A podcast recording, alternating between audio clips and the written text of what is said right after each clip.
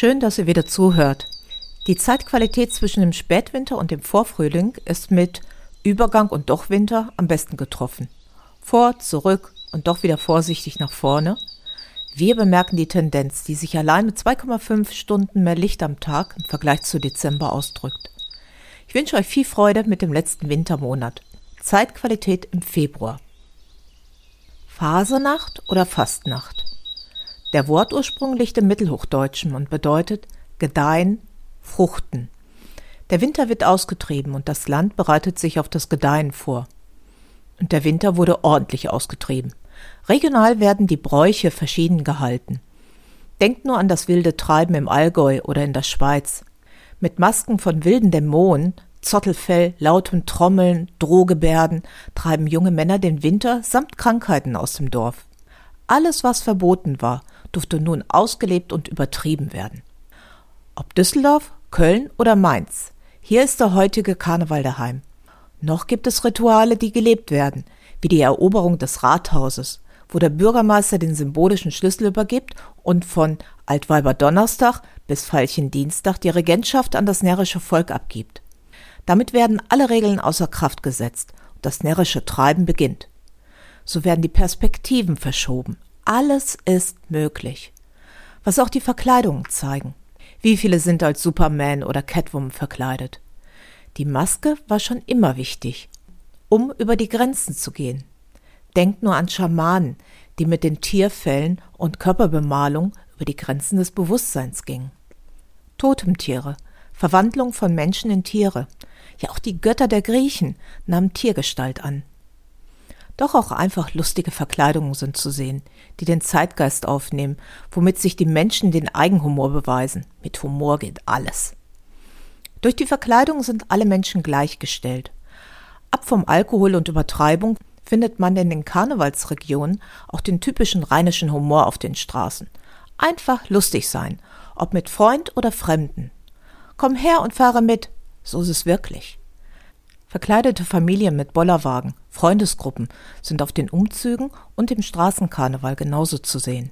Und sie sind viel wichtiger als die professionellen, teuer ausgestatteten Karnevalswagen. Einfach Spaß haben in der chaotischen Zeit zum Jahreswechsel. Das Chaos schafft Neuordnung. Ja, junge Männer waren die Unholde in Verkleidung, und damit zeigen sie eine treibende Kraft das Frühjahr an. Erotik. Schießende Hormone, die jetzt schon mal mit dem mit dem Fest Winter austreiben, ungehindert ausprobiert werden wollten. Noch flüchten die Mädels oder auch nicht, aber je frühlingshafter es wurde oder wird, umso mehr gaben oder geben sie den immer feiner werdenden Verben nach. Erinnert ihr euch noch an den Bohnenkönig, der am 6.1. Heilig Drei Könige durch die Bohne, verbacken im Kuchen, gefunden wurde? Er hatte das Los, das schwere Schicksal zu tragen, den über alles lebende Segen auszusprechen und an die Türen und Tore zu schreiben. Das Los wurde man nicht los. Es blieb an einem haften. Dieses Los des Bohnenkönigs wurde in den späteren Jahren umgewandelt in den Karnevalsprinzen, der ab dem 6.1. seine Regentschaft aktiv ausübt. Ein schweres Los. Denn es wird erzählt, dass der Karnevalsprinz der früheren Zeit zum Aschermittwoch tatsächlich geopfert wurde. Da kann man schon mal rasend vor Angst werden. Et voilà! Haben wir die Wortbedeutung von Rosenmontag, der rasende Montag. Die Herkunft vom Veilchendienstag wird im Niederrhein vermutet, da die Hochburg des Veilchendienstag in Mönchengladbach liegt und in der Nähe Veilchen gezüchtet werden, die zu den Umzügen eine Rolle spielten. Trotzdem ist das typische Fasten im Jahreslauf nicht weit von Fastnacht entfernt. Das Fasten passiert nach Karneval bis Ostern. Das Vorfrühjahr, die Zeit der Umstimmung des Körpers, in der er bereit ist, sich entgiften zu lassen. Entgiften vom zu viel des Winters an Fetten und Festen, von wärmenden und erheiternden Alkohol und oft genug noch an Entgiften und Loslassen der melancholischen Stimmungen oder das Phlegma des Winters. Nach einem langen Winterschlaf, seiner natürlichen Fastenzeit, erwacht der Bär aus seinem Winterschlaf und sucht die ersten Pflanzen, um seinen Stoffwechsel anzuregen. Die Vorfrühjahrspflanzen haben dafür genau die richtigen Inhaltsstoffe. Knospen voller Kraft, erste Wurzeln der früh austreibenden oder resistenten Pflanzen oder erste Blüten. Der Bär, ein Sinnbild von Kraft und Freiheit. Nach Pater Anselm Grün ist die Fastenzeit ein Training für die innere Freiheit. Der Verzicht von Genuss und Zwang, um die innere Selbstbestimmung wieder zu erlangen, sei es frei von Süßigkeiten oder generell Zucker zu werden, das lohnt sich. Wieder in Beziehung zu sich selbst zu kommen, ist ein erklärtes Ziel der Zeit. Die Reinigung betrifft nicht nur den Körper, sondern auch die Seele, Gedanken und Gefühle. Der Sinn ist, sich nicht von etwas beherrschen zu lassen, sondern anzuschauen und zu entscheiden, wie in Zukunft es sein wird. In frühen Zeiten wurde gefaselt, das meinte zu übertreiben, über die Stränge zu schlagen, Unsinn zu machen. Geblieben ist das noch mit dem Ausdruck zu faseln, was bedeutet, Nichtsagendes oder Blödsinn zu reden. Doch war grad das Gefühl, lebendig zu sein, auch mal Unsinn machen zu können und in den letzten Spätwintertagen die eigene erwachende Natur freudig zu spüren. Ja, und dann wurde das blanke Gegenteil daraus gemacht. Statt Faseln nun Fasten. Ganz bestimmt auch etwas Gutes. Wir lassen Überflüssiges los, ob an Gewicht oder an Gefühlen oder Gedanken. Und es passt noch in die Frühjahrszeit, den Körper auf die kommende Jahreszeit umzustimmen. Doch was ist übrig geblieben von echter Lebendigkeit und extrovertierter Lustigkeit? Unser Karneval? Das kann bestimmt nur teilweise bejaht werden. Fasten ist das Introvertierte, für sich sein, Funde loszulassen, vom gewohnten Essensmuster Abstand zu nehmen, feststellen, wie sehr dieses Muster das Leben bestimmt. Überhaupt bekommt Essen eine neue Bedeutung, die auch häufig mit in den weiteren Jahresablauf genommen wird. Viele Menschen, die gefastet haben, ändern ihr Essensverhalten und auch was sie essen, wird grundlegend neu bedacht. Und darauf kommt es an. Welche Kräfte sind stärker? Die Kräfte der Veränderung des Neubeginns? Oder die Kräfte der Gewohnheit und ach, was soll's? Der Mensch ist ein Gewohnheitstier. Oder ist es die Macht des Bewusstseins, sich jederzeit neu entscheiden zu können? Mit dem Fasten wird auch der Punkt des einfachen Lebens neu bedacht. Was brauche ich wirklich für mein Leben? Was brauche ich wirklich, um glücklich oder zufrieden zu sein? Worauf kann ich verzichten? Worauf kann ich ganz leicht verzichten? Und worauf will ich überhaupt nicht verzichten? Was hat in meinem Leben noch eine Funktion? Was ist eine Belastung? Simplify your life. Raus aus dem zu viel, dem vermeintlichen Chaos in ein vereinfachtes Leben. Als Maßnahme wird oft der Kleiderschrank hervorgehoben. Da kann jeder gut für sich feststellen, wie gerne er loslässt oder doch ganz gerne behält und hortet. Mir ist meine Schlafumgebung ganz wichtig, ohne Reize, klar und einladend sich fallen zu lassen. Genauso betrachte ich mein Arbeitsfeld, in dem sich die Bearbeitungspapiere nicht nur virtuell allzu gerne stapeln. Zu festen Zeitpunkten im Jahr forste ich gnadenlos durch, was wichtig ist, was mich unterstützt, was mich ablenkt oder unter Druck setzt. Die Fastenzeit zählt auf jeden Fall zu den festen Zeitpunkten im Jahr. Das gesamte Projekt Fasten innen und außen hat das Bild von einem reinigenden Bad. Verschwitzt und dreckig in die Badewanne zu sinken, zu genießen und dann rein und sauber rauszukommen und tiefe Gelassenheit zu spüren. Und dann mit reinem Geist die Samen der Pläne für das Jahr zu bedenken und zu sortieren. Bis in diese Zeit spinnen die Norden an den Wurzeln der Weltenesche den Schicksalsfaden für die Welt und eines jeden Individuum. Das ist das Fließ der Wirklichkeit, beziehungsweise zur Wirklichkeit wird es, wenn die Träume und Wünsche nun in konkrete Pläne gewoben werden. In Struktur und Ordnung, zu wissen, was der erste und der nächste Schritt ist. Die Samen des Plans werden gesät und je nach Plan in Reih und Glied oder mit voller Hand ausgestreut. Wir geben die Pläne in die Möglichkeitsform und können beobachten, ob unsere Saat aufgeht oder nicht. Wir können für unsere Samen sorgen, für genügend Wasser und Licht aber ob sie keimen, das wissen wir nicht. Was möchten wir wirklich tun? Wozu fühlen wir uns berufen? Was ist richtig für uns? In der uralten Zeit der griechischen Mythologien wurde von der Nymphe Callisto erzählt, die von dem Macho Zeus verführt wurde und einen Sohn namens Arkas gebar. Hera, die Ehefrau von Zeus, passte das gar nicht und verwandelte Callisto in eine Bärin. Als der erwachsene Arkas jagte, hätte er um ein Haar seine Mutter getötet. Zeus bewies Herz, oder auch nicht, und verwandelte auch Arkas in einen Bären. Beide hintereinander schleuderte Zeus an ihrem Schwanz in den Himmel, und seitdem finden wir den großen und den kleinen Bären am Nachthimmel.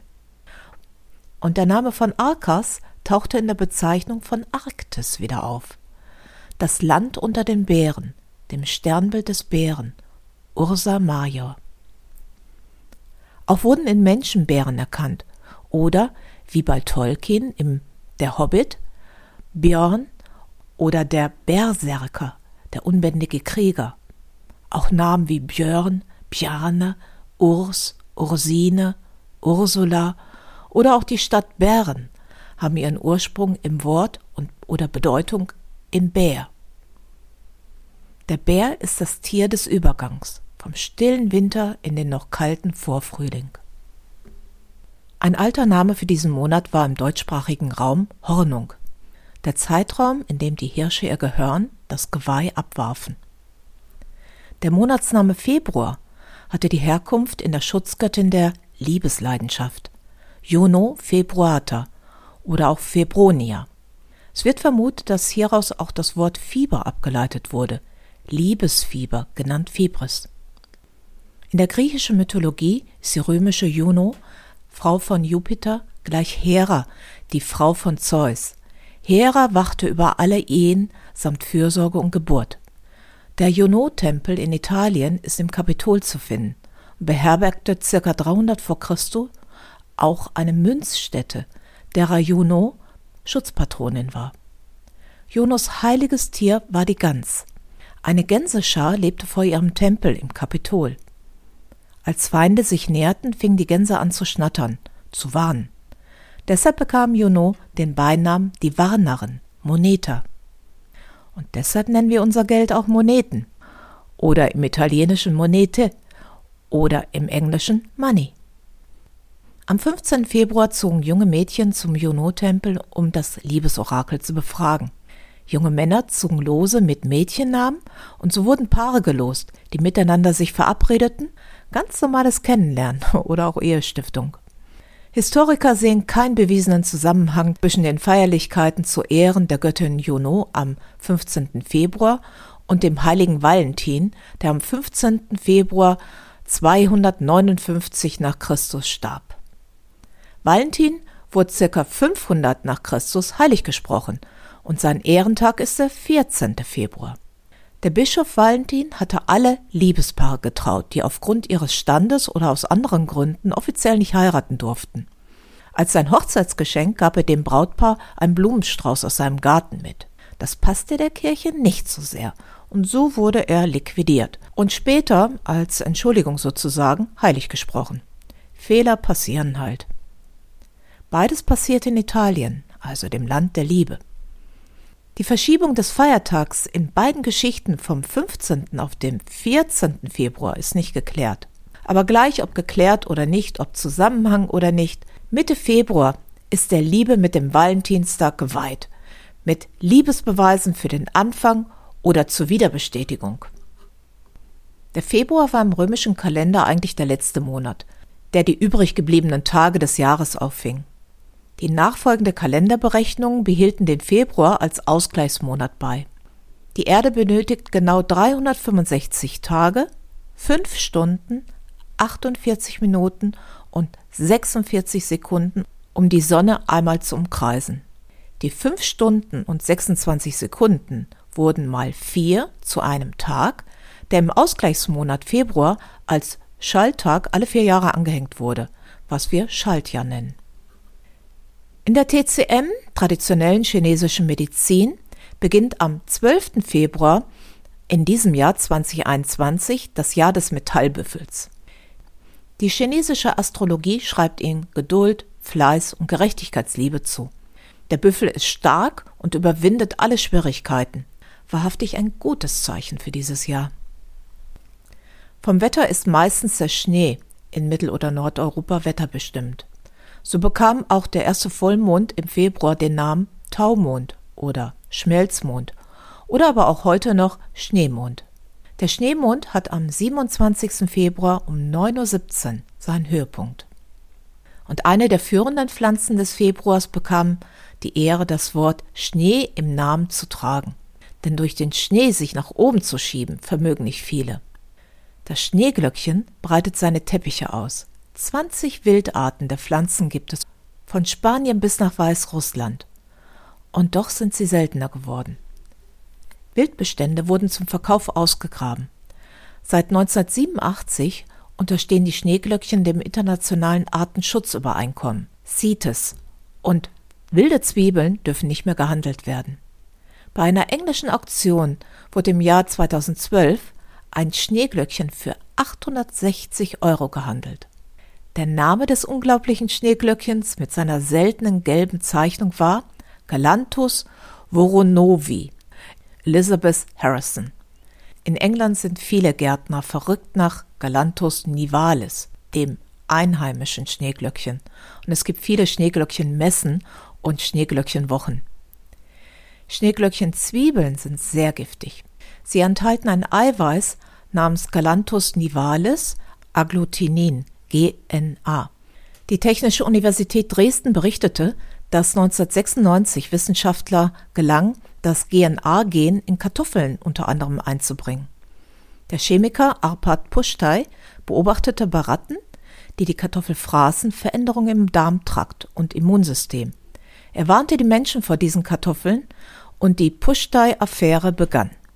Kritik am Ergebnis und der Arbeit diskreditierten den Wissenschaftler, doch die Schneeglöckchenkartoffel wurde aus dem Handel gezogen.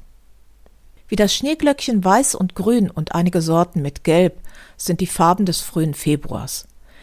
Gegen Ende des Februars taucht der Huflattich auf. Gelbe Blüten wie ein großes gelbes Gänseblümchen mit auffälligen gezackten Stiel. Erst später kommen die hufeisenförmigen Blätter dazu. Die Unterseite der Blätter ist weiß und haarig, wie gepudert. Das brachte ihm auch seinen lateinischen Namen ein. Tussilago, wie der Husten, Verfahrer von Mehl, Farin, bestäubt. Er ist sehr weit verbreitet. Europa, Afrika, Asien und Nordamerika. Der Huflattich ist eine der großen Hustenpflanzen. Besonders bei Reizhusten wird sie eingesetzt. Eine bärenstarke, unübersehbare gelbe Pflanze, die die Power hat, das Übel des Winters zu überwinden. Und es ist schon herauszuhören, dass der Huflattich auch das Immunsystem nicht nur von Bären ankurbelt. Husten ist sicherlich ein Winterübel, aber genauso ein Übel auch zur Übergangszeit. Und hierbei kann der schwarze Rettich eine gute Unterstützung sein. Nimm einen schwarzen Rettich, schneide die Kappe ab und höhle ihn so weit aus, als dass er gut mit Honig gefüllt werden kann. Lass den Honig über Nacht im Rettich abgedeckt stehen. Am nächsten Tag hast du einen sehr wirksamen Rettichhonig gegen plagenden Husten. Gerade wenn gar nichts mehr wirkt, kann dieses Rezept eine Umstimmung bewirken. Im letzten Podcast sprach ich zu Maria Lichtmess, dem festgelegten Datum 2. Februar. Nach dem Mondkalender fällt, es, fällt in diesem Jahr 2021 dieser Umstimmungstag auf den ersten Vollmond nach den drei Heiligkönige, dem 28.01. In der keltischen Mythologie wird die Lichtgöttin Bridget gefeiert. Bridget bringt das Eis zum Schmelzen und erhitzt die Feuer. Berufe, die mit dem Feuer zu tun haben, sind mit ihr verbunden, wie zum Beispiel Schmiede. Bridgets heiliger Gegenstand ist der heiße Kessel, der Kessel der Inspiration. Was können wir in dieser Zeit besser gebrauchen als Inspiration? Anregung, die die Träume und Pläne gleichermaßen in eine Möglichkeitsform bringen können. Ideenreichtum oder der Kuss der Muse oder die Erleuchtung oder die Blitzidee. Ich kenne das aus meinen langen Wanderungen oder Spaziergängen, wenn ich plötzlich eine Idee bekomme, an die ich vorher ganz und gar nicht gedacht hatte. An Lichtmess verwandelt sich die Form. Feuer und Wasser kommen zusammen und im Kessel aus Eisen wird verwandelt und etwas Neues kommt dabei heraus. Die Kesselanalogie findet ihr auch in der TCM zum dreifachen Erwärmer. Drei Kochtöpfe, Schilddrüse, Herz-Kreislauf-System und Sexualorgane.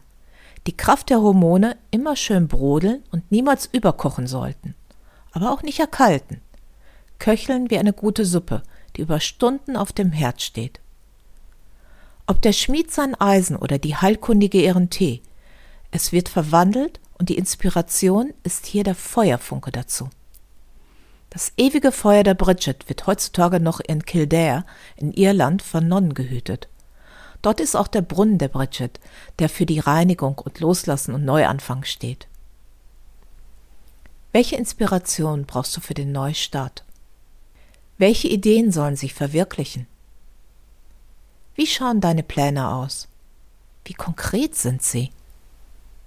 Was brauchst du für deine Motivation, um weiterzumachen? Ein alter Brauch zu Lichtmess ist, grad von Kindern durchgeführt, Bäume und Sträucher wach zu rütteln. Die Pflanzen durch Bewegung und liebevolle Worte aufzuwecken und dabei zu spüren, sein Teil zum Erwachen der Natur beigetragen zu haben. Aktivität statt Passivität gibt dem Menschen ein gutes Gefühl.